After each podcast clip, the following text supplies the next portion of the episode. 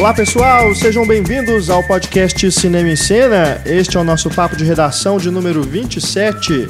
Papo de Redação é o programa em que falamos sobre os filmes que estão em cartaz nos cinemas, alguns lançamentos mais recentes, outro, outros que já estão saindo de cartaz. A gente fala sobre os filmes sem spoilers, tá? Então, se você ainda não viu, você pode curtir aqui o nosso bate-papo, saber dos filmes, pegar recomendações, dicas, saber a nossa opinião, sem que a gente estrague para vocês os filmes, né? Lembrando que é aquilo, assim como você ao ler uma crítica de cinema, né, ler uma entrevista, você ver cenas dos filmes no YouTube, né, você acaba é, descobrindo alguns detalhes antes de ver o filme todo. Mas podem ter certeza que a gente não vai falar nada aqui que estrague a experiência para vocês.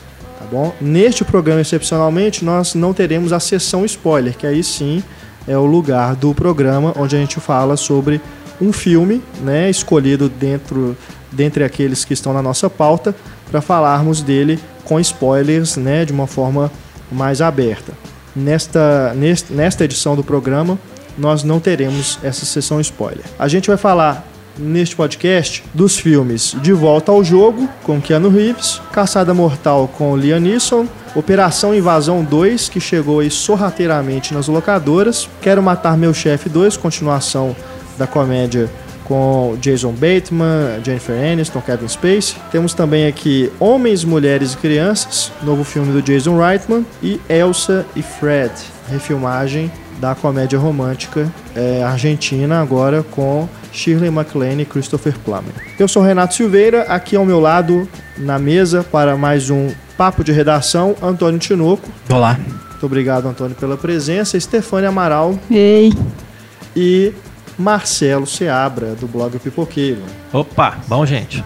Valeu, pessoal, pela presença. Obrigado a você pela audiência de sempre. Lembrando aí o nosso e-mail é o cinema@cinemaencena.com.br para você que quiser mandar algum recado para gente. Use também a, a parte, a caixa de comentários que está na página do podcast no Cinema em Cena para você interagir não só com a nossa equipe, mas também com outros ouvintes do programa.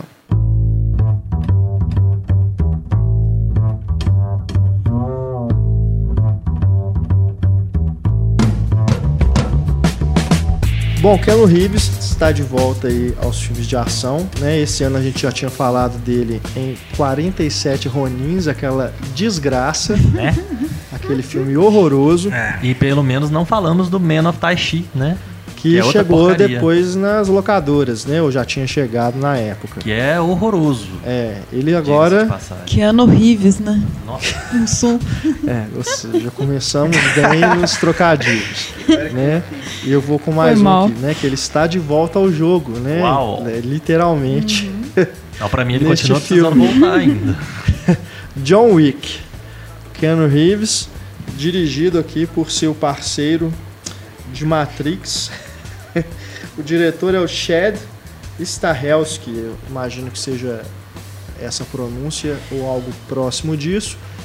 Eu que fiquei sabendo aqui agora através do Antônio que ele foi o dublê do Neo.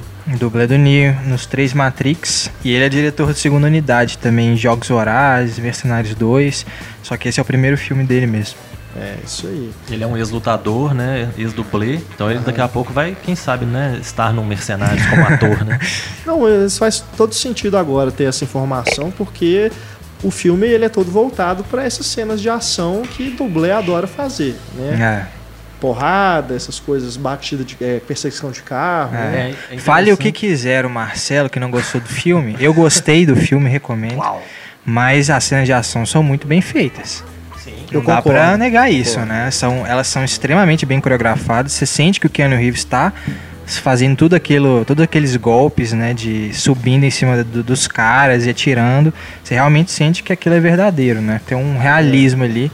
Que é algo que cada vez mais raro, né? Cada vez mais raro. Ação, é, em que você tem cenas feitas com bonecos de animação, o próprio Keanu Reeves no Matrix, né, passou por isso em algumas cenas.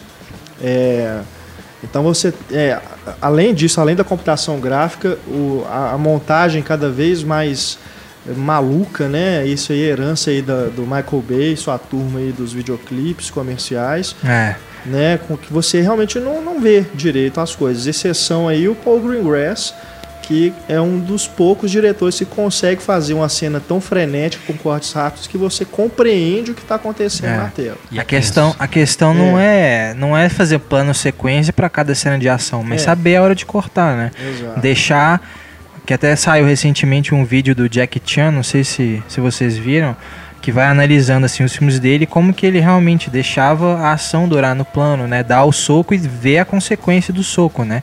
Coisa que esse John Wick também faz. Ele realmente respeita a duração do plano. Vou colocar esse vídeo aí pra vocês, quem não viu, É, que é muito no- bom. nos extras aí na página do podcast. Como eu fui desafiado pelo caro colega Antônio, gostaria de dizer que eu concordo com tudo que ele disse e gostaria ainda de ir mais além, de acrescentar algumas informações. Por exemplo, num filme do Tom Cruise, você percebe que ele está correndo atrás que ele está fazendo, né? Porque ele é um cara de muito, muito envolvido na ação e ele demonstra isso, né? Ele sua, o cabelo dele dá uma mexidinha leve, ele tem expressão. O que não acontece com o Keanu Reeves, né? Então já começa o problema daí. O Keanu Reeves não tem um pingo de expressividade. Ele faz todas as cenas com a mesma cara de acordei agora, não sei o que está acontecendo no mundo. Então daí já fica complicado. E a outra é a desculpa para você ter essas cenas de ação, que é aquele negócio, todo mundo tá armado, todo mundo tá com revólver, metralhadora, etc e tal. Na hora do vamos ver, joga todo mundo as armas pro lado e vão no braço. E isso é outra coisa que não dá para entender. Em alguns filmes, eu lembro que naquele filme Broken Arrow, A Última Ameaça, o John Travolta tá armado contra o Christian Slater, ele joga a arma pro lado e fala: "Vem". Ele demonstra claramente que ele tá louco. E isso é a ideia do filme, ele tá louco e tá chamando o outro cara pra porrada, sendo que ele podia só dar um tiro no cara e pronto. E no caso do John Wick, por algum motivo, ah, Mas não no filme inteiro. Tem ah, muitas cenas realmente são usam as armas e tal. E tem não fica aquele negócio de ah, fazer suspensezinho com o vilão que vai matar. Não, se atirou, acabou. Tem até uma técnica do filme que eles tem até um nome especial, Central X, alguma coisa que ele atira várias vezes de forma rápida e joga fora o pente, carrega e continua atirando, né? Uma, o John Wick tem isso. Então não é todo momento. Tem esses momentos de, ah, eu quero parecer berez, então vou abandonar minha arma aqui e vou bater em você com os meus punhos. Mas eu acho que tem bastante cena com troca de tiro. A cena da boate, que é, muito boa. Muito bom. Muito boa. Ele entra atirando em todo mundo, a cena sem corte, vai atirando. praticamente Agora, o Chico Xavier, né? Ele sabe onde Mas tá- ele é o John tá Wick. Ele é o John Wick, cara. É, Ele, ele é o, ele é o John Wick, ele é um grande matador conhecido mundialmente como bicho papão. E o desgraçado do filho do russo não conhecia. E ele foi na casa dele. Mas ele aposentou há 10 anos Ah, atrás, eu acho. O cara era uma criança, esse cara. E o- houve histórias de quem? Do bicho papão. É, Era mas- pra ele saber quem- de quem se trata, né? O cara Eu explica pra ele. é, É, o eu- John eu- Wick. E ele fala, tá, e aí? Não, nesse ponto eu concordo com o Marcelo, que realmente não, não fica. Não dá muito assim a impressão ou a sensação de que ele é um cara veterano que se aposentou e tudo. Você sente que ele é um cara amargurado, que perdeu a esposa e tudo. Depois o cachorro. Cachorro, né? Que ali eu dou toda a razão pra ele. Não, com certeza. cachorro, Com Eu ele. faço certeza. Com Pra matar, Eu né? faço pior. Eu achei massa isso, a motivação dele ser Aham, essa. também achei. Acho que pai fica zoando isso. O pessoal, ah, matou o cachorro não foi dele. né, 20 velho?" centavos, foi pelo Não, é. Dou toda a razão pra ele. Tá certinho. Quem Mas- reclama nunca teve cachorro. Eu acho Né? que por ser o, o Keanu Reeves, que é um cara assim, que, quantos anos que ele deve ter? Uns 50? Qu- já? Não, uns 40. Ele Deve ter uns Meios. 46, Chegou nos 50 ainda. 47. É, Mas ele não dá realmente a impressão de ser um cara que é retirado. ameaçador ao, né, do jeito que ele é famoso no filme. Não, e ele volta ao jogo de uma hora pra outra no topo da balada, né? Tipo, com todas as habilidades que ele teve, né? Então, Bruce Wayne, por exemplo, no Batman, depois que ele fica fora um tempo, ele tá fora de forma, ele tem que começar a praticar de novo, ele apanha, né, igual um condenado e tal. O John Wick não, ele tá 10 anos parado e ele volta como se ele tivesse parado ontem. Ele continua sendo o cara. Não tá enferrujado Mas ele, nada. ele é o cara, entendeu? Essa é a questão. Devia chamar Bond. Mas aquele primeiro ponto com você eu concordo, realmente. Eu acho que deviam ter batido, assim, a gente se pode dizer isso, um pouco mais no John Wick. Realmente parece que ele, algumas cenas, ele é invencível demais. Podia ter né, saído com uns arranhõezinhos e tal. Podia ter apanhado mais, digamos assim. Mas E o vilão também, o russo, né, Michael Nyqvist, que era o mesmo vilão do Missão Impossível 4, foi tão mal aproveitado quanto no Missão Impossível 4, que é um filme bacana, que eu gosto, Gosto Mas demais. que eu acho que é um vilão que podia, às vezes, sei lá, ter sido melhor desenvolvido um pouquinho pra não ficar aquela coisa formulaica. Tanto ele quanto o filho dele, que é o Wolf Allen do Game of Thrones. É. Theon Eles- Greyjoy. É, eles são, nesse filme, eles estão muito na formulazinha. Esse, esse menino vai ficar estereotipado, viu? O É, filho é incapaz, né? basicamente o mesmo personagem. né? É. Mesmo estilão, assim, o cara É só não é um tá eunuco nem ainda. aí, snob e tal, que só quer saber da, da curtição e, e matar todo mundo. Acho que é o dono do pedaço. É, eu não senti firmeza em nenhum dos dois como vilões, apesar de gostar dos atores. E combina com o resto. Eu acho que o único ator ali que, sei lá, consegue mostrar alguma coisinha, mesmo que por dois segundos, seria o William Dafoe. Aparece um pouquinho como. É, eu acho legal É, o personagem pouquinho. dele. Bom que Eu não é acho o que eu- Lianisson, né? Porque o Lianisson é, É. sempre o mentor. Tem umas coisas bacanas no filme, aquele hotel lá. Eu acho, acho É um, legal. é um toque de hotel. humor, né? Interessante, É. né? É um Quase como uma sátira. Nonsense total, né? É, é nonsense, é. É até o Budapeste dos vilões, né? É. Tem um toque de humorzinho, assim, no, durante o filme de sátira mesmo, né? Depois, o John Wick depois destrui a casa inteira lá, o policial bate na porta, queixa de barulho e tal. Tem algumas coisas engraçadas. É. Sim, Em relação ao Keanu Reeves, pra mim ele é Scarlett Johansson, assim. Tem algum problema olhar pra ele? Não. Não faz diferença, né? Tipo, tá, tá sem... Não tem muita expressão, mas é ótimo olhar pra ele. Então, funciona.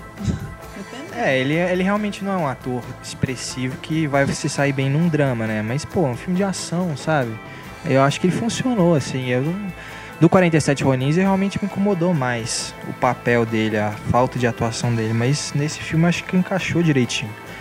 Eu achei que é um filme de ação diferenciado, entendeu? Desses que a gente tem atualmente. Tanto em relação ao, a- ao aspecto meio sombrio dele, né? Um tom meio azulado que a gente vê em algumas cenas. Tem uma cara de anos 80, assim. Tem uma cara de anos 80, é. tem essa coisa da sátira, do humor. Alguns atores não foram bem aproveitados, né? Infelizmente. Mas são, mas são, é bom vê-los, né? Na tela, tipo John Leguizamo, É. o, o Ian McShane também O aparece. Shane aparece e sai. É. É, O próprio William Dafoe. são, são participações pontuais, mas eficientes. É eficiente, é, pois é. Aí os, A cena quase- do Ian McShane é muito boa. Sim, Só sim. no olhar assim, você já entende o que, que ele tá dizendo pro. Tem a Keanu ex Reeves, quase né? Mulher Maravilha, né? Adriane Palik. Chegou a fazer o piloto do- da série e depois foi suspenso. Ah, é? Por uma participação pequena também, como assassina. Aham. Então é cheio de pessoas aqui e ali aparecendo, mas conteúdo mesmo. Ó, eu recomendo, tá? Eu, Não, eu achei bacana também. é, é legal. os- E eu recomendo que todo mundo tire suas conclusões, tá? Não é porque a gente tá falando mal, eu tô falando mal do filme, que alguém vai Nem deixar que de seja assistir. pelo cachorrinho fofo. Não, o cachorrinho já valeu o ingresso já. Vê é aquele bacana, cachorrinho né? acabou já. A barba do Keanu Reeves. E estou aguardando John Wick 2. Vai ter? né? Vamos falar than ever. Não, tem que ter, ué. Já foi bem nas bilheterias, a crítica adorou. Tem que ter. Ó, se o título for esse, tá aqui os meus direitos autorais, tá? Wicker than ever. De volta ao jogo de novo. Isso. novo. E o Caçada Mortal? Esse sim é um filme bacana. Curti. vale Gostei. Curti também. Esse é bacana. Eu achei Não é só mais um busca implacável. Suspense massa, bem construído. É. baseado cheio de livro pistas bacana. legais e tal. Ele é mais cerebral, né? É. Não é aquela coisa. Porrada só. Só de porrada. Muito bom. De porrada, né? Tem algumas séries de livros que são bem bacanas. Tem a Coleção Negra, por exemplo, né? Que tem os livros do James Elroy, que tem é, vários escritores bacanas que são adaptados com frequência para o cinema. E o Lawrence Block, ele tá numa dessas coleções, que é a mesma coleção do Dennis Lehane, de outros escritores bacanas também. E esse livro é, é parte de uma série, se eu não me engano, são 16 livros. Vários livros, é. com o personagem, Matt Scudder, né? E tem um, um 17 que é de contos. Tem histórias curtas com o mesmo personagem. Então é um personagem que tem como ter uma vida mais longa. Eu acho que era, era muito mais interessante pro Liam Neeson apostar nesse personagem e fazer uma série de maior fôlego do que ficar fazendo aquele busca não sei o que o resto da vida. Já tá no terceiro. Já tá no né? terceiro. Já é agora em janeiro. O primeiro é bacana, o segundo já é uma forçação de barra, o terceiro deve ser ter que assistir bêbado, né? Pra gostar. A filha dele vai ser sequestrada pela terceira vez. Nossa. Nossa senhora, Não aguento mais gente isso mais, não. sequestrada, meu Deus. Agora, esse filme, apesar desse título genérico safado português, né? Caçada Mortal. A Walk Among the Tombs. É, tem nada Que é um É, um título, título né, denso, mais né? poético, né? É. Que diz respeito ao filme, porque tem cenas né, no cemitério e tudo. Uhum. Eu acho que ele realmente conseguiu. O clímax é no cemitério, né? É, também. Ele conseguiu apresentar um personagem bacana, construir um personagem bacana. Mostrando algumas informações. Tudo bem que é meio clichê, né? Aquela coisa do policial veterano que era alcoólatra e tal. Ah, e arruma aquele pupilo, aquele menino lá. É, o menino Ah, é é meio mala, né? pupilo. Eu achei É, bacana. mas isso é necessário. Porque é um menino Também diferente, assim. Ele tem Serve umas, pra nada aquele umas menino. ideias. É, dava pra ter tido, né, outras, outras saídas interessantes sem precisar usar o menino. Mas de qualquer forma, eu acho que não, né, não chega a É. enfraquecer. Ele ou- funciona um pouco como humor em algumas cenas, É. né? É, ele é o, o Robin, né? Talvez quiseram É. lançar o menino também. É, o menino tem inclusive um nome de estrela, né? Astro. Chama Astro. Brian não sei o que.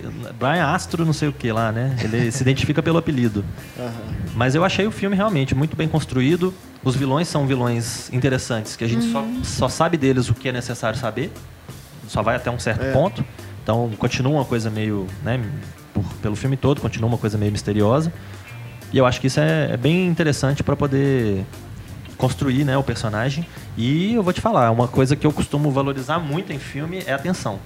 Um filme que consegue construir uma tensão, que você vai querendo saber, meu Deus do céu, o que, que vai acontecer? Ele é Será? tenso mesmo. né? E você não é o tipo do personagem que você acha que vai durar pra sempre. É. Então ele pode a qualquer hora tomar um tiro, tomar uma facada, alguma coisa Já desse tá tipo. meio fragilizado ali. É, então você acha que realmente com o que foi construído do filme até então, você espera que qualquer coisa possa acontecer. Né, E ele vai trabalhando bem assim, né? O desenrolar da trama, a hora que ele vai revelando um pouco mais sobre os vilões, né? O que ele vai descobrindo, né? Enquanto ele está investigando, que o Liam Neeson aqui é um ex-policial que está agindo ali fora da, do sistema.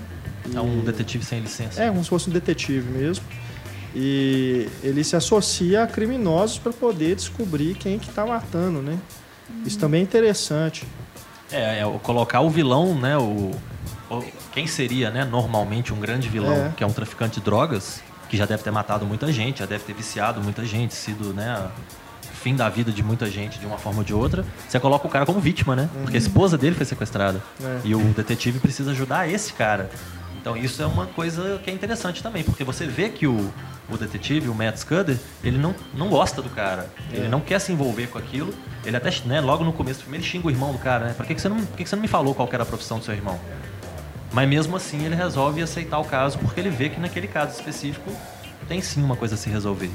Então isso é, é bacana da história também, fazer você pensar né, nesse, nesse papel de vilão e vítima. Sim. E o, É, o- o diretor é o Scott Frank, que foi indicado ao Oscar como roteirista pelo Irresistível Paixão. É, que ele é um filme fez- que eu gosto muito também. Ele do fez o nome de Steven jogo também, que é do Sim, Elmo Leonard é. também. E foi ainda responsável por um episódio da série da Karen Cisco, É. que é a personagem da Jennifer Lopes. É. É. Irresistível Paixão. Ele roteirizou Minority Report também e dirigiu eu. O Vigia, com Joseph Gordon-Levitt, que eu não vi.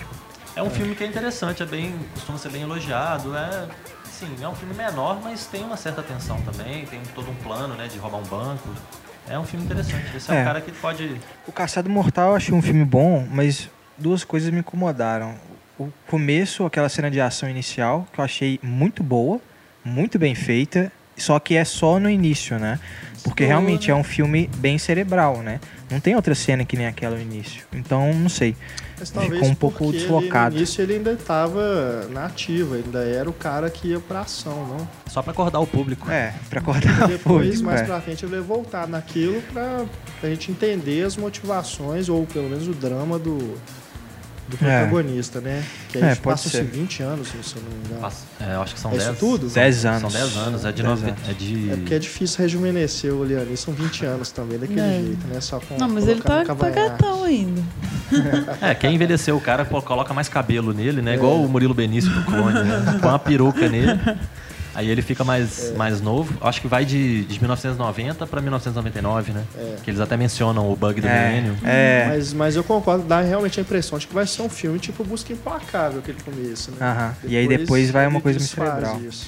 E a montagem final, assim, da, da cena do clímax, que eu achei que quebrou um pouco a tensão, mas aí pode ser Vai só a minha opinião. Com, aquelas... Com os 12 passos lá do. Alcoólicos Aquilo Anônimos. ficou, eu achei ousado, assim. Achei uma Não, é escolha diferente. Eu, eu achei bacana ele ter, assim, um pra pano de ele fundo, tentar assim. colocar uma coisa, né? Eu achei nova. dinâmico também. Eu acho assim, ficou muito espaçado. É, né? ficou Um passo- espaçado. E É. tinha coisa meio nada a ver ele também, com os passos. Tipo, não era uma relação direta, assim, era uma, Eles É. ficam, ficaram uma tentando criar uma. mas, é. Tipo, o que, que tem a ver esse passo com. Aí você fica meio pensando no que, que você tá pensando. Você tá concentrando na cena ou no É, passo. verdade. E tem os nomes das mulheres também, não sei se vocês repararam, é, todos têm a ver com Cristo. Todos simbolizam é, ó, é, Mary Gotteskind, que em alemão seria Child of God, seria né, é, filho de Deus. Anderson, que é Son of Man, e Carrie Cristo. Então as três têm essa relação com, com Jesus. É a Assim. obsessão dos assassinos. hein? Assassinos em série procuram mulheres com nomes cristãos. Agora, Mas eu, Foi bacana. É, eu gostei muito da cena de. aquela introdução nos créditos. Que no começo eu achei que, ah, estão filmando. Vai filmando partes do corpo de uma mulher, aí É, você vai verdade. achando que é uma relação sexual é, e que É uma tal. coisa bonita, né? É, e de repente você diz que vai vendo, não, eles, na verdade os caras estão é estuprando descendo, ela. assim, é. né? É, Achei bem feita a cena. Perturbador demais. Bem perturbadora. perturbadora, exato. É, eu, É. eu achei o personagem bem construído, o filme, né, bem, bem montado, questão da tensão e tudo. Eu acho que foi, um, foi uma boa surpresa, porque, sinceramente, com os filmes que o Lianisson anda fazendo, eu não, não que vou falar mal dele, porque eu gostei da Perseguição, gostei do Sem Escalas, mas são todos filmes medianos, né? Desconhecido. A Desconhecida é bem mais ou menos, gosto. né? Desconhecido. A Jennifer Jones é uma ótima modelo, né? Devia ficar calada. Ah, mas o filme não é só isso. O, esse Busca Implacável 2 é uma O bobagem. dois eu não vi, mas o primeiro eu gosto. O primeiro é bacana, o segundo é uma bobagem. Então o Lianisson é aquele cara que ele tá longe de ser o Nicolas Cage, né? Pra chegar no ponto que o Nicolas Cage chegou. Mas mesmo assim, ele não anda fazendo uns filmes muito interessantes. E esse filme conseguiu prender minha atenção bastante. assim. Se tiver Mercenários 4, ele tem que estar no elenco, Ah, é, já deu tempo, né? né? Agora, o filme de ação do ano é Operação Invasão 2. É. É, E aí. chegou direto é outro nas nível. locadoras. É outro nível mesmo. Esse, olha, Bem feito demais. Nossa senhora. eu, eu destacaria só a cena de perseguição de carro que tem mais ou menos na metade do filme. Isso ali já vale. Ele é insano. Aquilo aí. Você viu o making off daquela cena? Não, não vi. Tem uma cena. é- Tô com medo de ver pra não estragar, porque É, não, é, é genial. Eles divulgaram o making off depois que a câmera passa pro, pra, por dentro do- da janela do carro e sai pela janela de trás do carro e continua filmando. Aquilo ali é fantástico. você que, que viu Matrix Reloaded e ficou impressionado com aquela perseguição na rodovia, nossa, essa aqui dá de 10 a 0, com as mãos nas costas ainda. É realmente impressionante. O Marcelo já buzinou aqui porque É. ele não gostou do filme. É, Né? realmente eu achei confuso, chato, com umas coisas nada a ver, tipo. Você, no... você gostou do primeiro filme? Gostei. O primeiro filme é bacana, eu achei bem divertido. Eu, na época, teve muita comparação com o Dread, né? É. Que, que é mais ou menos a, a mesma premissa, todo mundo preso num, num prédio. Mas eu gostei bastante dos dois, inclusive, do Dread também. E fui ver né, o segundo filme falei, vamos, vamos ver né, qual, qual que é desse filme. Agora, é um tal de. cita o- os infiltrados daqui, cita outra coisa dali. Na hora que põe o cara na prisão, por exemplo, abre a porta da prisão, sai todo mundo doido correndo querendo bater nele. Que prisão que é essa, meu Deus? Eu Mas achei. teve uma, uma. Tem um contexto ali, eles Ah, explicam. Eu achei um, um- às vezes, às vezes eu acho que tem certas cenas Eu de acho ação, muito longo. São duas horas e meia. de É, ele é filme. grandão. Eu acho muito longo. Já é cansativo de cara, né? Mas. Que isso, cara. É porque ele quis. insano. O diretor quis fazer uma coisa mais ambiciosa É. mesmo, né? Certeza. Porque o primeiro filme também- Expandiu, Né? Expandiu, é. O primeiro filme é muito bom, mas são poucos, pouquíssimos personagens, né? Cenário Ação mesmo. localizada, história mais O simples. primeiro ele é um videogame. É. Videogame de porrada, igual Streets of Rage. Você, você pega o personagem e tá dando porrada nos outros na rua. Final Fight, é isso. É. Né? Ele entra no prédio, você tem que, tem que metralhar todo mundo, dar porrada pra sobreviver. E a barrinha de, de vida dele vai. é, aquilo, tem que co- comer os- as comidinhas lá, o frango assado, pra poder subir. É isso, o primeiro filme é isso. Agora, esse segundo não, ele tem uma história realmente que ele vai desenvolvendo. Tem isso dos infiltrados que o Marcel falou, que ele entra ali no, na gangue, né? Ele é colocado ali, passa dois anos, se eu não me engano, infiltrado ali, até que. depois que ele sai da prisão, né? Ele fala com a esposa que vão ser seis meses, né? É. E aí ele tá preso ali. Chega um ponto, né? Não vamos aqui falar spoilers, mas chega um ponto em que ele se vê, assim, que, como é que eu vou fazer para sair daqui agora, né? É. Ele, sem a ajuda do, do, das polícia, né? Dos, das pessoas que o colocaram lá, que estavam supervisionando a operação toda. Mas aí ele conhece o Ucho. É muito lindo, menino. É um colírio inesperado, assim. Você pensa que esse filme só vai ter cara estranho, escroto? Não, A tem um, tem um gatinho. Vocês vocês estão vendo que todos os filmes hoje ela Tô vendo um suspirou colírio. pelos Os três atores, protagonistas. Né? é. Não, ele não é protagonista, não. Eu tinha confundido. Não é o Rama que eu achei bonito, é o Ucho. Que é o que ele chama Arifim Putra. Não sei falar direito. Ah, sim, é o Ah, ele filho é do chefão. Ele é o James Chefão. Dean Filho do chefão. Aquele tupetinho dele. Muito É. lindo. Eu acho também assim que tem alguns momentos em que é simplesmente desculpa para ter cena de ação. Uhum. E eu acho que também não tem problema nenhum nisso. É, é bom ver sangue às vezes. é massa, entendeu? Ele consegue fazer as cenas de ação que você esquece. Foda-se, como que chegou ali. E é o que a pessoa que tá assistindo o filme tá esperando ver também, É. né? Quem vai ver esse filme quer ver cena de Não, porrada. ainda mais esses filmes asiáticos, eles são isso, cara. Os caras eles são especialistas em artes marciais pra dar porrada mesmo. Não é só tiroteio, não. É. Eles saem dando golpes e tudo. Você vê que o cara ele é igual o Ong Bak, né? Do Tony Jaa. Só que aqui tem arma também, né? Vai É. misturando as coisas. É E destaque um pro- soco, né? A arma ali é- na, na É. arte marcial é é uma desonra, né? É, é. E, o, Mas como ele é policial, né? Tem Uhum. que fazer uso. e além da cena do, do carro, da perseguição, né? Que é também no- de carro, que é impressionante. Destaque também pra cena na prisão, né? Que eles lutam todos os prisioneiros Sim. da lama, né? Tem até no trailer. Oh, é trechinho, lindo. Fantástico. Bem montado. E a cena final mesmo, digamos assim, o clímax do filme do, do Rama lutando lá com, com um dos vilões e uma luta que envolve facas e objetos cortantes, que também é impressionante, que seria o corresponderia à luta com o Mad Dog do primeiro, né? Aquela Sim, o clímax assim é. do filme, com um dos subordinados fortes, né? E tem e tem uns personagens assim que me lembraram muito que o Bill assim, que parece que foram tirados de lá. Tem a, um cara que só mata com um taco de beisebol, né? É. Tem uns personagens assim que parece que é de videogame mesmo, né? Ah, Assim, mas é- aí é do Bastardos Inglórios, velho. Tem a- né? a Hammer Girl, É. né? Que é a que mata lá com os martelos e tal. Então, como se cada personagem tivesse uma, Aquela uma menina é doida demais. É. Gente, o que martelo. então, Destrói. Mas assim, no final realmente a história é mais ambiciosa. Eu não acho que ela é exatamente original. Acho que o diretor pegou vários elementos que a gente já conhece, né? De, desses filmes de gangster, de, de mafiosos. Mas não, eu acho que se, se você olhar, priorizar a ação em si, eu acho que vale muito a pena o filme. Com certeza. Nossa, é. E a, e a decisão assim de começar minutos depois do primeiro filme também é muito interessante. É. É o que você, o que você falou do John Wick, eu ia falar desse filme. Lutas bem coreografadas e tal. E não é uma ação mediana, né? É uma ação foda. É, tudo com precisão absoluta, né? Tem umas cenas bonitas também, assim, de, de contemplação no meio disso tudo. Tem uma hora que toca a música do. Ai, gente, daquele filme do, do Kubrick. Barry Lyndon. É. É, do Barry Lyndon, que é lindo mesmo. Verdade. O diretor é o Gareth Evans, não é isso? Uhum. Gareth eu confundo, Evans. Eu confundo com o Gareth, Gareth Edwards, Edwards. é do Godzilla. Godzilla. E Star Wars. É. Mas ele. Esse diferente Esse do. filme, eu, eu vi um vídeo dele no Festival de Sundance, que foi onde ele lançou, o Operação Invasão 2. Ele fez um catar lá na frente de todo mundo, né? Na, na pré-estreia, na sessão.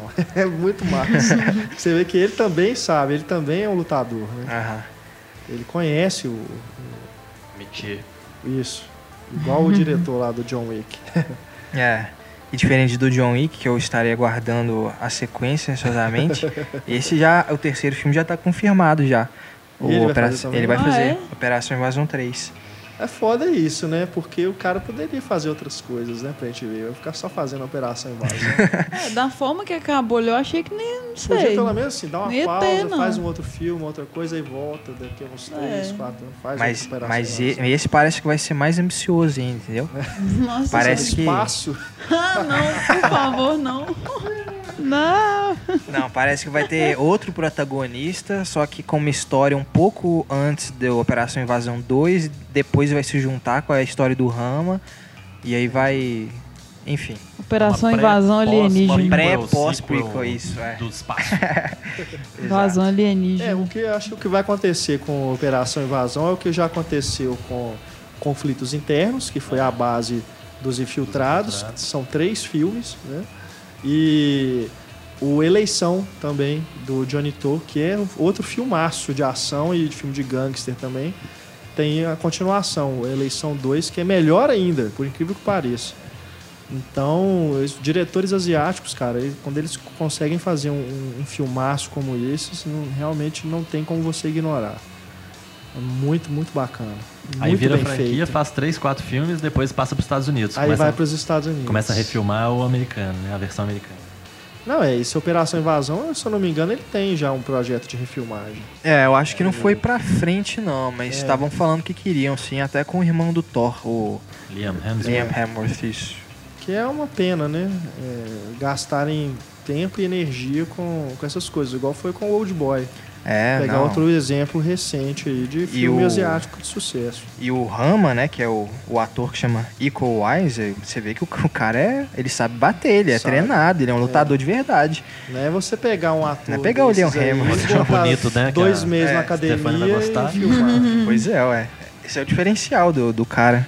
É, tá aí nas locadoras então, Operação Invasão 2, né? Chegou aí sem muito alarde, mas vale a pena procurar. Agora a Stefana deve, deve suspirar também pelo Ricardo Darim, nosso bombita, Bombita! nesse filme que eu achei péssimo. Horroroso. Sétimo? Sétimo. Ah, é bacana. Isso. É telefilme, É esse massa, sétimo. Deus do massa. céu. Dá, dá pra ver tranquilo. É, É, massa. Dá pra ver através, inclusive, de tanto furo que tem.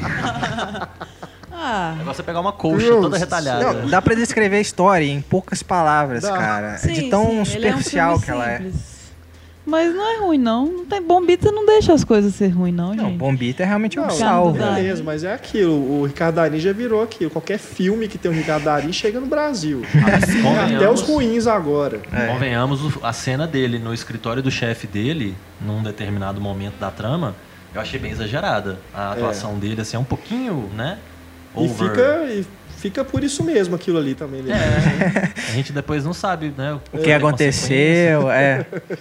É isso aí. Não, é- o filme é basicamente é isso. O, o Ricardo Darim é um pai divorciado.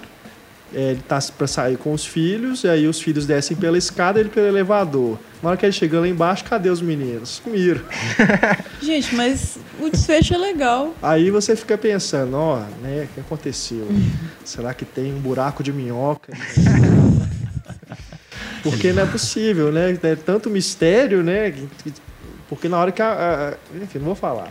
Mas você já desconfia desde o início que aconteceu. Não, é previsível demais, sabe? cara. E aí se confirma depois e de uma forma que você fica. Pô, mas o cara não percebeu isso até agora, velho. É. Eu tinha uma teoria desde o início do filme, mas ela não se confirmou. Envolvia um helicóptero. Mas eu fiquei Não, pensando- eu, eu fui criando teo- fi- é, roteiros muito mais interessantes na minha cabeça ao vendo o filme, realmente. Esse aqui é o mérito do filme. Esse né? é o mérito, você é. criar coisa Use a melhor. imaginação. Porque ele realmente tenta, né, criar ali um apartamento de vizinhos em que parece que cada um tem um motivo para ter sequestrado os filhos, né? Seja por vingança, seja para conseguir dinheiro, seja para impedir o Darim de participar lá de, um- de uma audiência importante, né, do, do trabalho lá dele.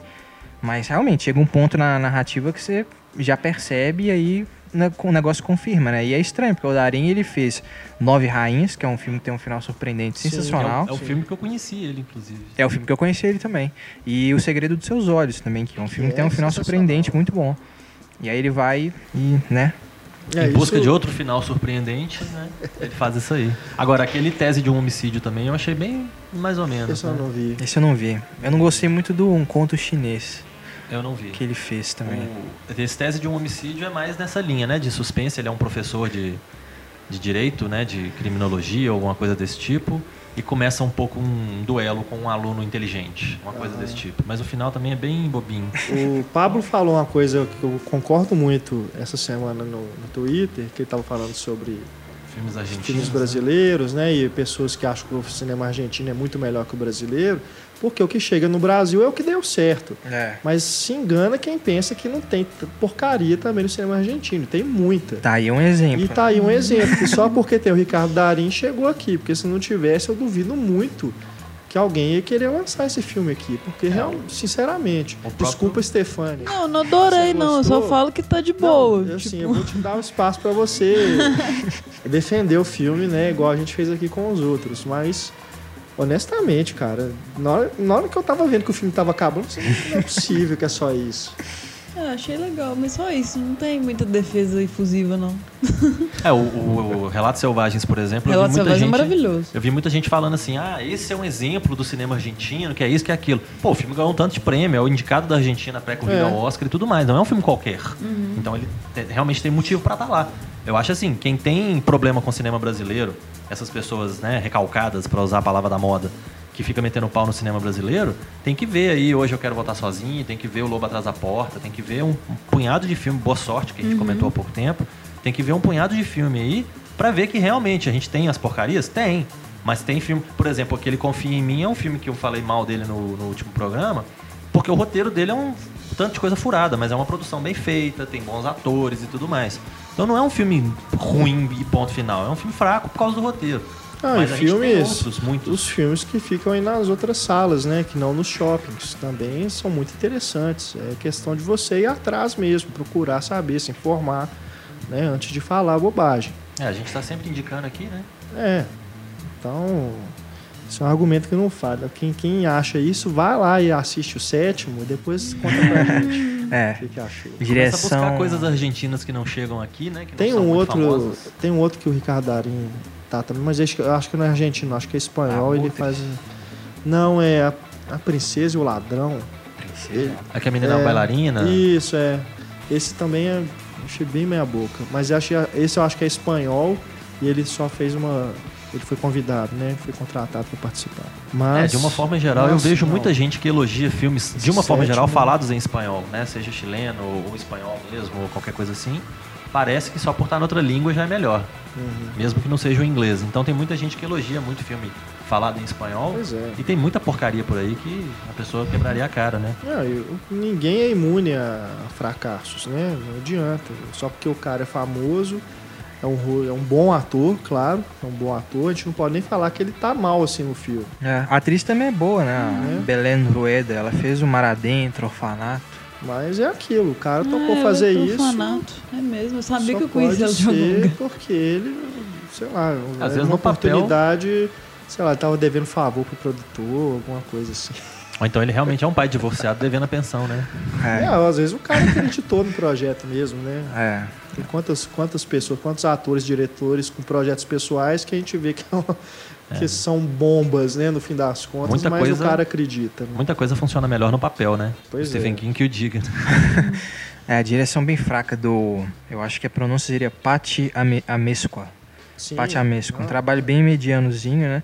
Tem aquele negócio que tão batido, né? De plano aéreo, no início e no final do filme, a Ah, câmera filmando é. a cidade, sabe? Dá a impressão de telefilme. E a trilha sonora altamente irritante, cara. Com aquela guitarra lá do Santana, fazendo aqueles vibratos. e aquela bateria nos pratos, assim. Pra Só criar é- um clima de suspense. Só é legal né? de ter uma visão geral do aeroporto de Ezeiza, né? Pra quem foi lá, você, vê ele inteiro, assim. o- Pros turistas, chegando, então. É, pros turistas é um- uma propaganda bacana da Argentina, né, de Buenos Aires. Agora, um exemplo é, de sucesso do cinema argentino é o Elsa e Fred, ganhou a refilmagem, sobre qual Stefania irá dizer, porque ela a é única que que assisti. assistiu Pela aqui na Shirley. MacLaine, pelo Christopher Plummer, né? São atores fantásticos. É, tem que ver, assim, gente. E tem a, o grande lance do filme é, é isso, é, é a recriação do La Dolce Vida do Fellini mesmo. É a cena em preto e branco. Isso é o ponto alto do filme. É o sonho da personagem da Shirley. MacLaine é recriar aquela cena. É, e assim, o, o- ele, né, o Christopher, o, o Fred, tá um, um velho ranzinza muito engraçado, realmente. É, é bem legal assistir ele nesse papel. Agora, as cenas com ela eu achei forçado, assim. Uma comédia bem impossível. É, É. Não, não são coisas muito verossímeis e tal, e, e é meio bobo. Mas é isso. Também não incomoda, não. é indicável é. por ser eles. Assim, é interessante ver. O original, ele é de 2005, né? Eu nem lembrava uhum. que tinha tanto tempo assim já. É. E é bem bacana. Né? Ele com um tempão em cartaz uhum. nos cinemas aqui no Brasil. É, esse diretor, Agora... o, Michael Redford, né? Eu, recentemente eu vi o Carteiro é um Poeta, veterano. achei meia boca também, não é aquilo que tudo, isso, não. Carteiro Poeta. Eu não gosto, não, não gostei muito, não.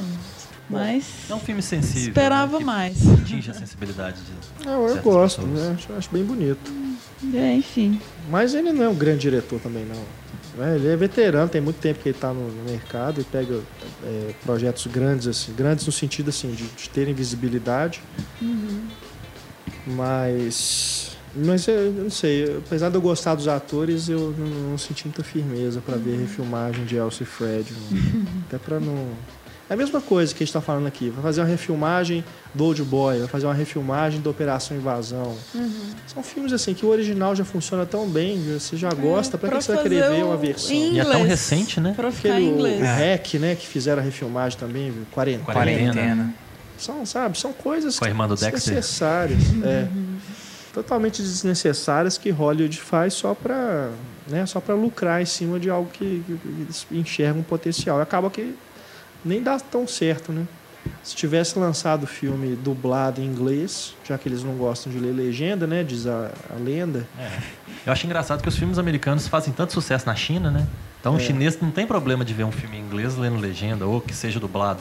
Mas parece que nos Estados Unidos não, tem que refazer o filme com caras conhecidas que falem Exato. inglês. É a preguiça, né? A velha preguiça de pegar um roteiro original. Vamos pegar então alguma coisa lá de fora que já está pronta e vamos só colocar nossa cara. Uma pena.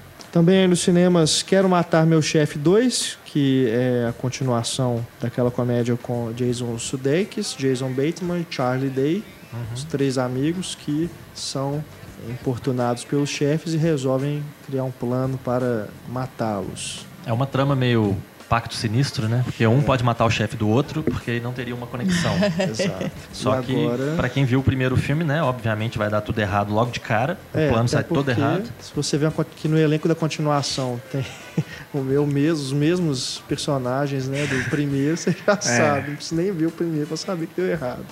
É, eu achei o primeiro filme bem engraçado, tem seus bons momentos. Eu acho que ele mantém um nível bom de comédia a maior parte do tempo.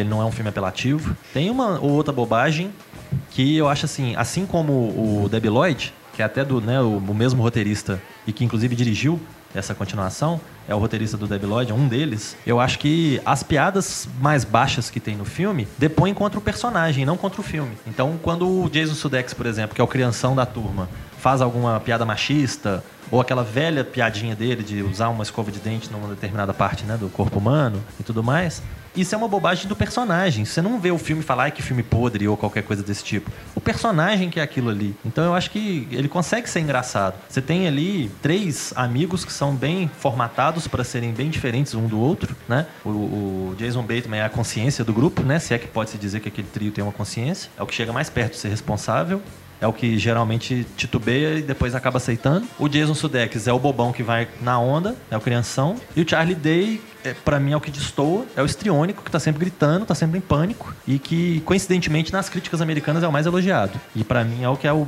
é, é, o ponto baixo do trio. E aí tendo gostado do primeiro, eu até fui pro segundo com uma, uma boa expectativa de que seria uma coisa mais ou menos do mesmo nível e realmente eu achei que é uma coisa, ele já é, vai pega um pouquinho mais pesado nessa, nas piadas sujas, né? No, no, num nível um pouquinho mais baixo, mas não deixa de ser engraçado, mesmo assim. Tem, uma, tem participações bacanas, tem a inclusão agora do Chris Pine, que está muito bem no, no, elenco, que faz um papel interessante, que consegue né, fazer o que precisa fazer. E o Christopher Waltz? O Christopher Waltz, coitado, né? Ele, um ótimo ator, que a gente, né, todo mundo acredita que gosta muito dele em vários papéis que ele fez, mas ele tá precisando arrumar uma coisa diferente para fazer. Porque ele tá ficando marcado como o babaca, o vilão, o escroto, né? O, o vilão que ele faz. Ele é o dono da empresa gigantesca, é que é o investidor, que vai bancar a ideia dos amigos, né? E esse é o mote do filme. Os amigos resolvem abrir uma própria empresa para não ter mais chefe. Inclusive o título não funciona, né? Eu quero matar meu chefe 2. Eles são os chefes da empresa. Só se alguém quiser matar eles, porque eles são muito ruins como chefes, né? E o investidor acaba deixando eles na mão e aí eles bolam todo um plano para não, não ir à falência. Então essa é basicamente a trama do, do filme, não vou, né, não vou contar mais. Mas o Christopher Waltz, quando ele faz um filme mais sério, por exemplo, como é o, o caso daquele filme do Roman Polanski. Como é que é o nome daquele filme, gente? É, é o do apartamento, né? Carnificina. Deus, Deus da, da Carnificina. carnificina. É. Isso, Deus da Carnificina. É um filme que é mais, né, mais tranquilo, ele é um, um, advogado, todo bonitinho de terno e gravata e tal e tal. Mas ele é o babaca dos quatro, né? Do, no, no, apartamento ali. Apesar de que eles trocam um pouco de, de papel, né, em alguns momentos. É. Mas ele, ele geralmente é o babaca da história. Então ele acaba sendo o sempre. Água para elefantes. Não, não água para elefante, que é uma coisa horrorosa. Agora ele vai ser o vilão de James Bond. É, então... E é o vilão.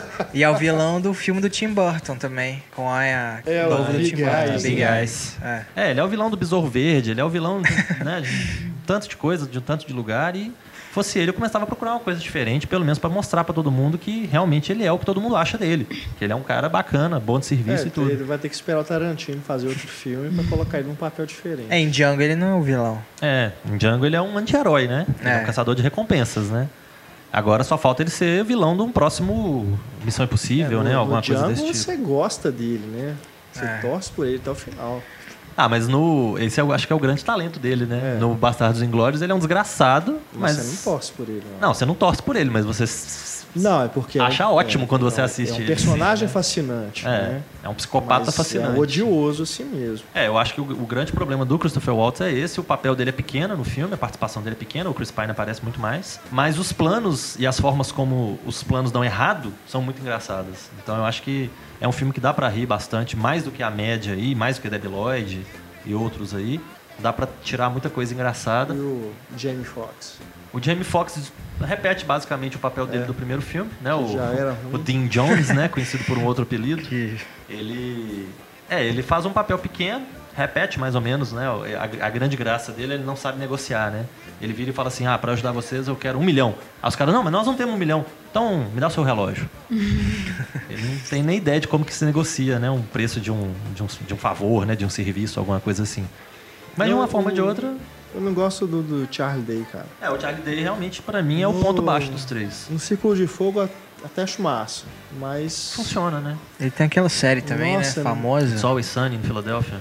É, eu não conheço. Com Danny DeVito. Danny DeVito. Mas o primeiro filme, assim, grande, grande parte assim, do motivo de eu não ter gostado tanto foi mas ele tá mais comedido nesse filme. Eu acho que ele tá mais dentro da expectativa. Tem, tem uma cena, por exemplo, que, que ele começa a gritar que é muito engraçada. Sim. Então, que você, ninguém tá esperando e tudo, e do nada. Mas ele, ele, nesse filme, eu acho que ele tá mais tranquilo, dá para levar melhor do que do primeiro filme. O primeiro filme, para mim, realmente ele era o ponto mais baixo. Entendi. Então, fica aí a recomendação, né? Quero Matar Meu Chefe 2 é um filme que dá pra dar umas boas risadas. Acho que é uma coisa que anda faltando no cinema, né? É, deixa eu ver. Esse ano. É, esse ano você não pode dizer Quais que tem comédias? a grande comédia do ano, né? É, você pega aquela. Se bobear que eu ri mais foi Vizinhos. É, é se bobear que foi. Eu, que ficou pelo menos assim na minha cabeça, que eu lembrava das cenas e continuava rindo. É. O Grande Hotel Budapeste tem algumas coisas engraçadas, né? Mas aí é um outro é, gênero, né? É, gênero Wes Anderson. Você tem, no, por exemplo, no Globo de Ouro aquela categoria só de filmes de comédia musical, acaba é. entrando uns filmes que não tem nada a ver, né? O Vício Inerente, por exemplo, do Paul Thomas Anderson está sendo considerado filme de comédia musical. Está entrando nessa categoria. Então, acaba se que força uma barra um pouco. Se bobear até Guardiões da Galáxia, é mais engraçado. Se eu lembrar assim, de quando. As, as, vezes que eu ri muito no cinema esse ano. É, os Guardiões da Galáxia. Guardiões da Galáxia eu ri bastante, apesar de não ser uma comédia. Né? É. A gente ri Mas... no Relatos Selvagens também, porque é inteligente. É, de nervoso, né? É, também. É, é um humor negro, que né? Tenso. É um comédia, palhaceira, né? assim. né? Mas é um riso. É, mas é, o, o, é. o Quero Matar Meu Chefe, inclusive, ele tem algumas, alguns buracos né, no, no roteiro, mas como a intenção ali claramente é fazer rir, eu acho assim. Funciona, funcionaria muito bem como várias sketches e que na hora de amarrar essas sketches ficou um pouquinho falho aqui e ali. Mas de uma forma geral. Bom, já do homens, mulheres e crianças, eu não posso dizer o mesmo. E filhos. E filhos, né? homens, mulheres e filhos. O título já é ruim. O título é muito ruim, mas o filme eu gostei. Você gostou? Gostei. Cara, eu. Aquele menino esquisito da Culpa das acho... Estrelas, né? Mas ele, ele é bacana, cara. É um é. ator bacana. É, eu não vi ainda, vou, vou experimentar. Eu tenho que ver também. É, mas eu não sei. Pra mim, assim, o filme tanto faz, tanto fez ter visto. Não... É sobre a tecnologia, né? É, são, são vários personagens, né, que estão ligados por essa coisa da internet. Todos eles têm algum motivo ali da, da trama tá relacionado à internet. A gente tem o, os pais que estão entediados com o casamento, aí vão procurar os sites lá de, de relacionamento. É, Madison, alguma coisa. Como é que chama? É você encontrar, fazer casos, né? Casos One extraconjugais. night stands. Procurar isso. É, Acho você tem a, aquela coisa do, do, do chat, né? Quando você está conversando com uma pessoa e está falando pelo celular ao mesmo tempo. É, então ele vai explorando é, diversas coisas. É, é, a menina que é obcecada e fica magra, a outra que a mãe coloca fotos dela na, na internet, fotos é, muito sensuais, né? Mais até do que deveria. Então, todas as histórias, as subtramas, elas giram em torno de problemas ligados à internet. E eu acho que o, o filme ele peca justamente por isso. Ele é muito assim separadinho, entendeu? Você não tem, por exemplo, é, apesar de, de outros filmes que fazem retratos de geração, que tem isso também de ter vários personagens, mas que é uma história é, mais fluida, nesse eu acho que ele se preocupa muito, é quase realmente uma antologia. Ele quer resolver cada historinha, contar cada historinha, na verdade, mas não resolve satisfatoriamente todas elas. Acho que na verdade só uma, que é a do menino, que eu esqueci o nome dele. Ansel Elgort. Ansel Herbert. Isso. A história dele com a menina que ele conhece e dos pais, acho que é que, pelo menos, é a mais redondinha ali. Não sei se você sentiu isso, Stefano, porque as outras elas acabam e tá. E aí? Ah, mas é natural isso, né? Ficar um final meio. Mas não é, mas não é assim, de deixar o final aberto e beleza. A que- Acho questão é que que ele propõe um problema e tá. E aí? Eles, será que eles resolveram sei, mesmo? Eu não achei a internet, tipo, a grande coisa. Realmente ela permeia tudo. Mas o negócio mais é, é relações mesmo entre eles, assim. Então vai continuar assim. Vai- a internet vai continuar sendo pano de fundo de tudo e tal. E, o- e o grande lance é aquelas histórias. né? Assim, eu achei que. Pro, pro que eu esperava do filme, me surpreendeu. Assim, bastante coisa que, que ele trabalhou ali. Eu gostaria de ter assistido ele mais jovem. Acho que ia ser ainda um impacto maior, né? Mas gostei do resultado. Achei bacana, achei bem feito. E é Eu que gosto ele acaba, ele é diretor. mais focado nos jovens, né? Do Sim. filme, nos personagens mais jovens. Sim. Dá até é, uma sensação de você tá vendo uma novela. Não, não. Não, mas é assim, o formato do filme é formato de novela, que você Não, tem e- vários personagens. Por exemplo, As vou pegar um outro filme aqui, um outro né? exemplo de um filme que eu acho fantástico, que eu sou fã, que é o Magnolia. Ele tem formato de novela, né? Você, Não você pode falando negar me isso. lembrou Shortcuts, né? Shortcuts. Nesse né? sentido que você falou, então. Não que a qualidade Uhum. se. Não tô querendo nivelar como uma novela da Globo, fudida, Uhum. Igual entendi. Malhação, essas coisas. Dá bem, né? né? Mas dá essa impressão de que você tá vendo um, um episódio de uma novela.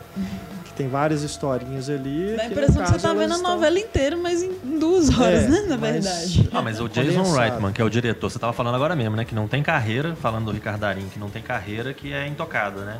O Jason Reitman vinha fazendo uma, uma sucessão de Sim. filmes bacanas, filmes que eu gosto muito, jovens adultos, é fantástico. Adoro também. Muito bom. Juno, Amor sem É, escalas. O mar é engraçadíssimo, o humor negro dele é muito legal, o Amor Sem Escalas. E aí ele fez aquele Reféns da Paixão, que pelo amor de Deus, o que, que é aquilo? Aquilo é um novelão eu nem quis danado. ver ainda. A maioria Aquilo é das uma pessoas bobagem. criticou muito, né? Aquilo é uma bobeira danada. Aí eu já fiquei meio desanimado pra ver esse filme novo. E aí você É. vê que todo mundo falando mais ou menos a mesma coisa, que é um novelão e esse tipo de coisa. Então acaba que desanima um pouquinho, mas nem por isso eu vou deixar de ver. Eu achei não que é prioridade. ele, ele trabalha temas pesadíssimos, assim. Tipo, Sim. se- achei assustador. Muitos desfechos, muitas coisas que acontecem. Só que de uma forma acessível. Tipo, não é nada que você tenha que interpretar muito. Ele tá pro público que vai ver a Adam Sandler. Dá pra entender, Ah, não. Tranquilo. Sandler? Não, não, é o público do Adam Sandler. Ah, Eu tô bom. falando que o público entende. É um filme fácil de entender, mas que traz à tona coisas muito bizarras. Então eu acho legal chocar quem vai pra ver o Adam Sandler com essas situações Pois é. pesadas, assim. Eu achei bom. Mas assim, igual, um, um- um dos casos bizarros, que é o da menina obcecada em ficar Uhum. magra, É o mais bizarro. né? Ele acontece ali, assim, é um fiapinho de história que você lê em, reportagens, você sabe de casos que acontecem desse tipo, e que tá ali jogado no meio do filme, sabe? Tá ligado ali porque a menina é amiga, coleguinha da outra e tal. Então, assim, só para ter, vamos, vamos abarcar todos os temas que envolvem a internet hoje em dia, vamos fazer um filme sobre isso. Mas acaba que ele não desenvolve todos os temas como deveria. Acaba que, no fundo, o que você sabe daquela menina é isso, que ela é obcecada por ficar magra. Só. Não, mas o que ela fez? Por que, que ela fez? E a partir de Sim. quem? Eu achei bem conectado. Pois é, mas honestamente, eu, eu acho um clichê. Que eu acho que, por exemplo, é, outros filmes que falam sobre adolescência, o Confissões de Adolescente, recentemente também, se eu não me engano, ele toca nesse assunto também. É, Malhação com certeza deve tocar nesse assunto, porque é um negócio que fala-se tanto nisso, né? É reportagem de, de Fantástico, a própria Globo, né? Vive tocando nesse assunto vez ou outra. Então acho que é um clichê, sabe? É não é uma história assim que precisava estar ali. Mas é mais o que acontece com ela depois que me impactou. Assim, Também eu acho clichê, na, na cara. porrada com os pais ali e tal, sabe? Eu, eu, gostei do resultado. Eu escrevi no meu blog, tá? Lá no cartasacris.blogspot.com.br. Foi massa. E o Adam Sandler? Adorei. O Adam Sandler tá, tá ok. Você acredita? É uma Não. boa interpretação. Ele tá, ele tá neutro. Assim, é, ele conseguiu daquelas ficar atuações neutro. dramáticas dele. Não, mas... ele conseguiu olhar pra tela e tipo assim, ok. Sabe? Ele não faz aquela vozinha dele, é. Ele tá cansado. Você percebe ele abatido, assim. Cansado mesmo, sabe? Aí ele no Reine sobre mim, até para fazer um drama, ele faz os mesmos. As mesmas caretas, os mesmos cacuetes que ele faz normalmente ele nas tá, comédias. Ele tá diferente, ele tá. Parece eu fiquei preocupado com ele, tá? Ele postou deprimido. Liga pra ele, é, manda uma mensagem. Vou, não vou ligar, não. Mas o filme me surpreendeu, não, tem um, Tem um furo de roteiro também grotesco que eu não posso falar porque hum. é, uhum. né, é spoiler. Mas envolve a história do. De novo, o nome do menino? Ansel Elgort. Nosso querido Elgort. é, envolve ali o, o, desfecho da história dele, tem um furo de roteiro que é, é absurdo. É uma coisa simples de, deles, ter, deles terem resolvido se não tivesse dado uma informação antes no filme. Mas é, quem assistiu, quiser depois discutir por e-mail, a gente explicita mais a coisa. Mas achei bem decepcionante, viu? Não, não, diria nem decepcionante, eu não achei o filme ruim, achei isso. Superficial. Não, não faz diferença nenhuma. Não precisava ter visto esse filme, não vai fazer diferença nenhuma na minha vida. Ou seja, com a carreira que o diretor tem, é um ponto baixo. Né? É, ainda não vi o outro, né? O Refém da Paixão. Que é outro ponto baixo. Todo mundo também criticou. Mas se ele se, se for no mesmo nível desse, acho que ele tá precisando voltar aí, né? Se inspirar melhor. Inclusive, ah. acho que a, a produtora dele, o, o, logotipo é o George Clooney lá, olhando pro, pro avião na janela do aeroporto, aquela cena. É, ele tá precisando voltar a fazer comédias de humor negro escalas. com personagens cínicos. Isso aqui é o que Ou chama melhor. Diablo Code de novo, né? Pra escrever o roteiro. É. que ela escreveu Jovens Adultos e o Juno. Juno. Às vezes dá certo. É. Ou ele mesmo, né? Sei lá, quiser escrever uma, uma Não, mas é foda isso. Que o cara ele faz esses filmes que, que a crítica abraça e tudo. Aí toda vez que ele vai fazer um novo filme, todo mundo fala, ah, cotado para Oscar e tudo. Esse filme, cara, vai passar longe de Oscar. Longe, mas longe mesmo. Eu vou me surpreender muito se ele for indicado para algum qualquer coisa que seja. Infelizmente. Mas vamos torcer para que ele volte aí à boa forma. Bom, mais alguma coisa? Mais algum filme? Séries que você tem acompanhado aí, Marcelo? Bom, séries de televisão é. Tem aquelas séries baseadas em Flash personagens. Já, já estreou, já tá. Flash já tá bem avançado. Não é muito já. adolescente Flash, não. Pelas fotos assim que eu vejo, Flash não vi segue mais ou menos no mesmo universo, que era assim, não chegou a encontrar Smallville, mas é mais ou menos a mesma ideia e encontra o Arrow, né? Que é o, o Arqueiro Verde. Tem um, um crossover? Tem, tem. No primeiro episódio já tem uma coisa em comum. Tem, tem personagem que vai de uma série para outra.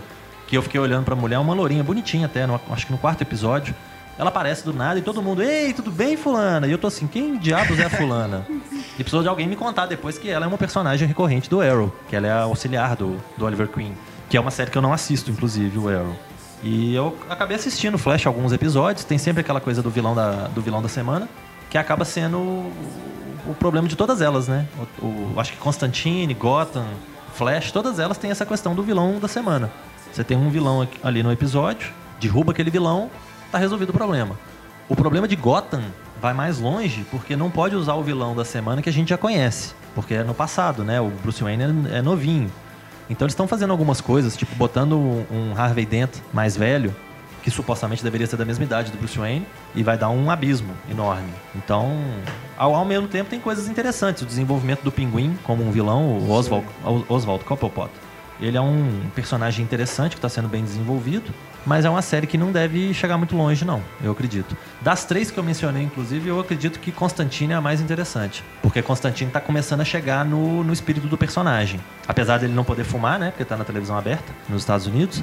E o personagem, quem conhece, sabe que ele fuma até os dedos, né? A, a história mais famosa dele, que inclusive é a história usada no filme do Keanu Reeves, é a história que ele está com câncer, de tanto que ele fuma. E é fantástico que ele consegue passar a perna no diabo, né? Então, eu acho que no, acho que no terceiro ou quarto episódio de Constantino, eles começaram a chegar mais próximo do que é a essência do personagem. Começou a ter mais coisa macabra, começou a ter o Papa Midnight, que é um outro, tipo um pai de santo mais poderoso que às vezes interage com ele. Então, eu acho que Constantine tem como ficar melhor.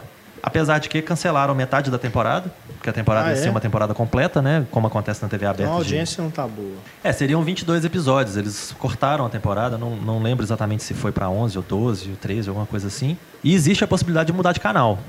Eu acho que se mudar de canal e for às vezes para TV fechada, tem chances de melhorar drasticamente. Entendi. O ator é carismático, Matt Ryan é um cara bacana, sabe ele sabe viver mais ou menos o personagem dentro das possibilidades. E o lado legal é que dá para fazer cosplay do Constantino o tempo todo, né? Porque é um cara de gravata, camisa branca, gravata vermelha e um. um como é que chama aquilo?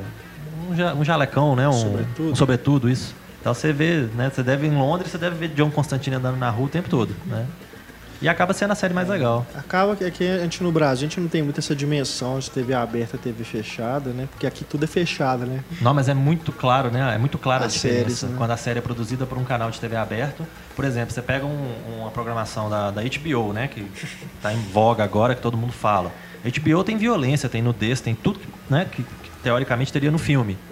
O, aquele canal Stars, que fez o, o Spartacus, por exemplo, né? Entre outras então você tem violência, você tem nudez até falar chega, tem sexo, tem membros sendo decepados, sangue voando, coisas bem gráficas. Mas quando a série é produzida por um canal de TV aberto nos Estados Unidos, não, não chega nesse ponto, né? Muita coisa tem que ser colocada de uma forma mais tranquilinha para crianças às vezes poderem ver. Não é à toa que o Constantino não fuma, né?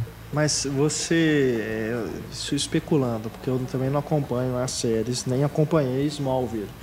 Mas é possível a gente imaginar que Tom Welling apareça em Flash ou Arrow? Ou isso é uma viagem? Ah, eu, eu não acho, eu não acho que é muito fácil, não. Primeiro porque o Tom Welling deu uma envelhecida boa, né? É. De uns tempos pra cá ele tá com. Não sei se às vezes ele que deixou a coisa acontecer. Smallville é bem velho, né? Assim, é, Smallville durou muito tempo, já né? entregando a idade, mas. é, eu vi, tempo, eu vi né? começar, mas é muito é. velho, realmente. E eu acho assim, até quem gosta de Smallville, que não é o meu caso, quem gosta concorda que do meio para frente foi descendo o barranco. Uhum. Que deveria ter terminado, sei lá, uns três anos antes do que realmente terminou. É mais então, eu fácil que... pegar outro ator para falar que é o Clark Kent. Que Pô, é, se fosse o caso, ali, poderia ser. É. Começa outro universo. E é uma coisa engraçada, inclusive, mencionar essa questão de universo, porque o Flash da série de televisão, o, o Grant Gustin, Gustin, que era o menino do. Ele é dessa, daquela série Glee, o pessoal que fica cantando na escola lá. Ele. Não, não querendo desmerecer para quem gosta aí, né? Ele. Mas já desmerecer. Mas já desmerecer. Né? Ele é um dos atores principais, até onde eu sei, dessa série Glee. E ele foi escolhido para ser o Flash. É um Flash razoavelmente carismático. É um menino que é, é nerd na medida certa, porque ele é um, né, um rato de laboratório da polícia. Ele é meio Dexter, né? Ele é meio forense da, da polícia. Então ele foi um cara bem escolhido. Só que já foi anunciado que no cinema o Flash vai ser o Ezra Miller, Isso. que é o Kevin, né? Do, é. Precisamos falar do, do, Kevin. Opa! E do vantagem, das vantagens tá de ser invisível. é, então vamos ver, né? A gente vai ter dois flashes, eu não sei se vai confundir a cabeça das pessoas ou o que, que vai acontecer, porque vai ter um flash na televisão e um flash no cinema. Ele, inclusive, é. deve aparecer aí, quem sabe, nesse filme novo, né? Do Dawn of Justice, do Batman Super-Homem galera. O, o Carlos Quintão, que é nosso amigo, né? Já participou aqui do podcast várias vezes ele cogitou uma coisa interessante de, de estarem realmente fazendo esses universos separados na TV e no cinema, que abre a possibilidade de no futuro fazerem o Crise. Crise nas Infinitas Terras, Infinitas né? Terras. É, o Terra 1, Terra 2. Que aí encontram versões diferentes dos personagens. É. É, pode ser que o Flash do cinema seja o Wally West, né? E o do, da televisão é o Barry Allen. Então tem essas diferenças. Seria né? legal. Inclusive, uma curiosidade interessante, duas curiosidades interessantes da série do Flash. O pai dele na série é o Flash da série dos anos 90, que eu assisti toda, né? Em toda a sua. Né, em todos os seus episódios, em toda a sua glória. Deve ter tido, sei lá, uns 15 episódios, alguma coisa desse tipo. Total, a série. Mas era bem bacana, bem, bem feita. O John Wesley Shipp, inclusive, foi o pai do Dawson, pra quem lembra de Dawson's Creek. Sim. Né? Então ele Não, faz essas pequenas esse, pontas. Esse Flash eu lembro. Esse Flash você lembra. E o Flash, um dos vilões mais interessantes desse Flash, do John Wesley Shipp, era o Trickster, que foi traduzido como Prestidigitador, que era feito pelo Mark Hamill, né? Que foi contratado pro Flash. Que- Novo. Que, foi contratado por Flash novo. Ou seja, teremos novamente o Trickster num filme do Flash, né? Ou no- no- com- lidando com o personagem. Isso é uma curiosidade Legal. bacana. É legal. Massa. Bom, então estamos aí, né, com as dicas é, de série, de filmes, pra gente chegar aqui ao final do nosso Papo de Redação 27. O convite mais uma vez para você assistir aos filmes do Francis Ford Coppola, que é o nosso próximo grande diretor. Podcast, então, de número 28, 128 será os filmes de Francis Ford Coppola. Aproveitem aí a semana para rever mais alguma coisa e a gente volta então com esse bate-papo na próxima edição. Agradecendo aqui a presença de Antônio Tinoco Valeu. e Stefania Amaral, Valeu. Marcelo Seabra, Opa, não deixem né, de visitar Pipoqueiro. o pipoqueiro.wordpress.com, que é um bocado não, tem br não, ponto .com. Logo você, Antônio, que sempre entra. E tem alguns desses filmes que a gente falou, né? John Wick tá lá, o Quero Matar Meu Chefe 2 tá lá. E já vai, provavelmente quem visitar vai, já vai ver o Hobbit também. Já vai estar lá, que vai ser na próxima, nossa próxima edição. o Hobbit, que no nosso papo de redação de 28, né, o próximo, também estará presente aqui. A gente discute esse desfecho. Longo Peraí, desfecho. o Hobbit estará presente aqui? Opa! Eba! Qual deles? O Ian Holm, Martin Freeman ou o Frodo? Surpresa. Então tá, vamos, vamos aguardar. Trazer todo mundo. Eu já sou chamado no meu trabalho de Gandalf, então. é velho e alto. É, realmente, você né, sua barba assim, gigante, seu chapéu Sua cinza. barba né, longa, barba branca, né? Eu trabalho com pessoas mais novas e menores. Você então, não trouxe o cachimbo hoje? hoje não, ele tava muito sujo. Cajado, cadê? Então é isso, pessoal. Muito obrigado pela audiência. Até o nosso próximo podcast. Tchau.